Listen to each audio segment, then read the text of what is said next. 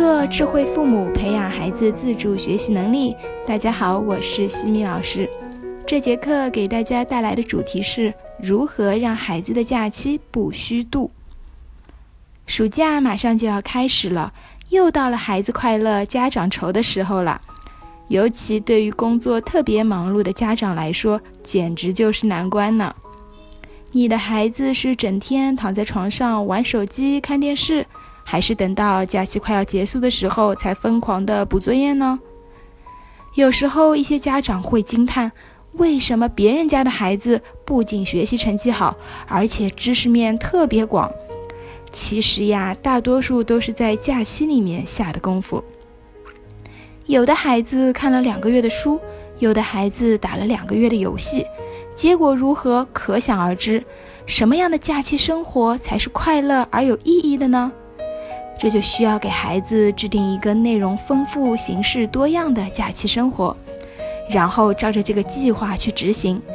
假期结束后，孩子一定会觉得特别的充实、有意义、很快乐。暑假可以分为三个阶段，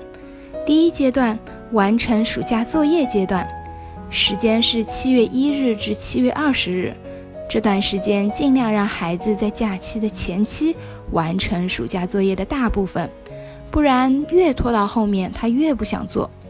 同时，针对孩子的实际情况和期末考试中反映的薄弱环节，可以利用这个阶段给孩子补一下短板，对上一学期的学习做一个归纳和总结，看看有何不足，哪里需要改进，及时进行查漏补缺。第二阶段娱乐放松阶段，时间是七月二十一日至八月十日。这时孩子已经完成了大部分的作业，这个阶段可以让孩子好好的放松一下，不用把时间都花费在作业上，可以早晚各写一点就行了。让孩子身心愉悦，同时可以让孩子做一些家务来锻炼一下孩子。家长呢，也可以和孩子看一些有意义的电影、纪录片，让孩子娱乐之余丰富见识。第三阶段收心准备阶段，时间是八月十一日至八月三十一日。这段时间应该收心了，看看假期作业还有多少没有完成，尽快写完。不要等到开学前还在赶作业，可以买一些下学期的教辅资料，让孩子提前了解一下下学期要学习什么，做到心中有数。需要让孩子做到每天上下午各两小时的学习保障，然后剩下的时间自己来安排。制定学习计划要有灵活性，要留出玩和运动的时间。玩与学相结合，根据上面提到的三个阶段，每天安排一定的学习任务。这个过程需要家长和孩子达成共识，告诉他假期有大量的时间玩，同时呢，阅读和学习也是非常重要的。首先，我们需要倾听孩子的感受和需求，并且要求孩子和我们一起进行脑力风暴，写下暑假准备要做的事情，罗列出日程表，完成一项勾掉一项。其次，父母可以给孩子安排一些趣味的学习任务，给他们买一些猜字或者数学游戏的书，布置一些任务。但只要一起设置好完成的时间，孩子具体什么时候做，让他们自己来决定。同时啊，在家里可以给孩子囤一些书，准备足够多的书，孩子总能从中挑选出喜欢的。专注于阅读的孩子也就不会无聊缠人了。如果我们没有时间给孩子做解答的话，就要避免给孩子看难度太大的书，所以如果是有难度的书籍，可以放到晚上和孩子一起读，白天让孩子读一些简单易懂的书，保证孩子的阅读兴趣。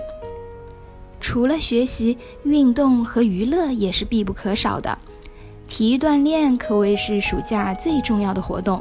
不仅可以让孩子强身健体，也能让孩子养成良好的健身习惯。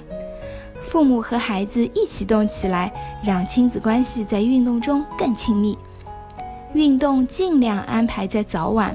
运动对孩子格外重要，父母千万不要忽略了这个关键因素。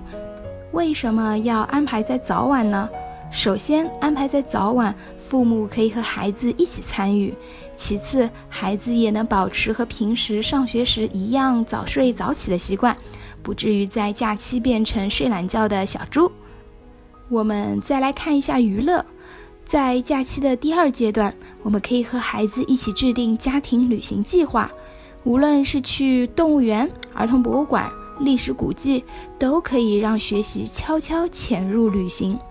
除了每个地方的风土人情外，我们还可以试着让孩子绘制旅行地图、写旅行日记，帮大人记录行程、计算花费等等，生活即学习。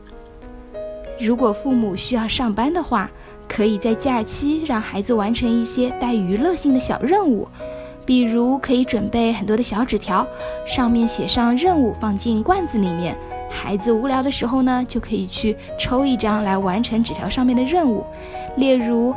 整理一下你的房间、画一个小动物、玩半小时的游戏、调查一个国家等等。完成后休息一会儿，再去选择另外一张小纸条。准备这么多有趣的任务，既可以让孩子有事可做，也可以减轻父母的负担。在假期里也是可以给孩子看电视和玩下游戏的，但是呢，要控制好时间。如果家里是老人带孩子，就可以把电视的时间安排在午休的时间里。毕竟老人精力有限，爸爸妈妈最好事先准备好孩子可以看的视频，比如他喜欢看的动画片、纪录片等等，教会老人如何播放，就可以妥妥的忙工作了。还有很多家长会利用假期给孩子报很多补习班。关于补习班呢，我之前的课中也提到过，补习班并不是万能的，最重要的一点就是适合，就是要根据孩子的需要来进行选择，效果如何在于父母的正确选择与引导，不要把自己的意愿强加给孩子。假期和孩子一起做好规划，劳逸结合，学习、娱乐、运动三不误，也为新学期做好准备。希望大家都能度过一个充实快乐的假期。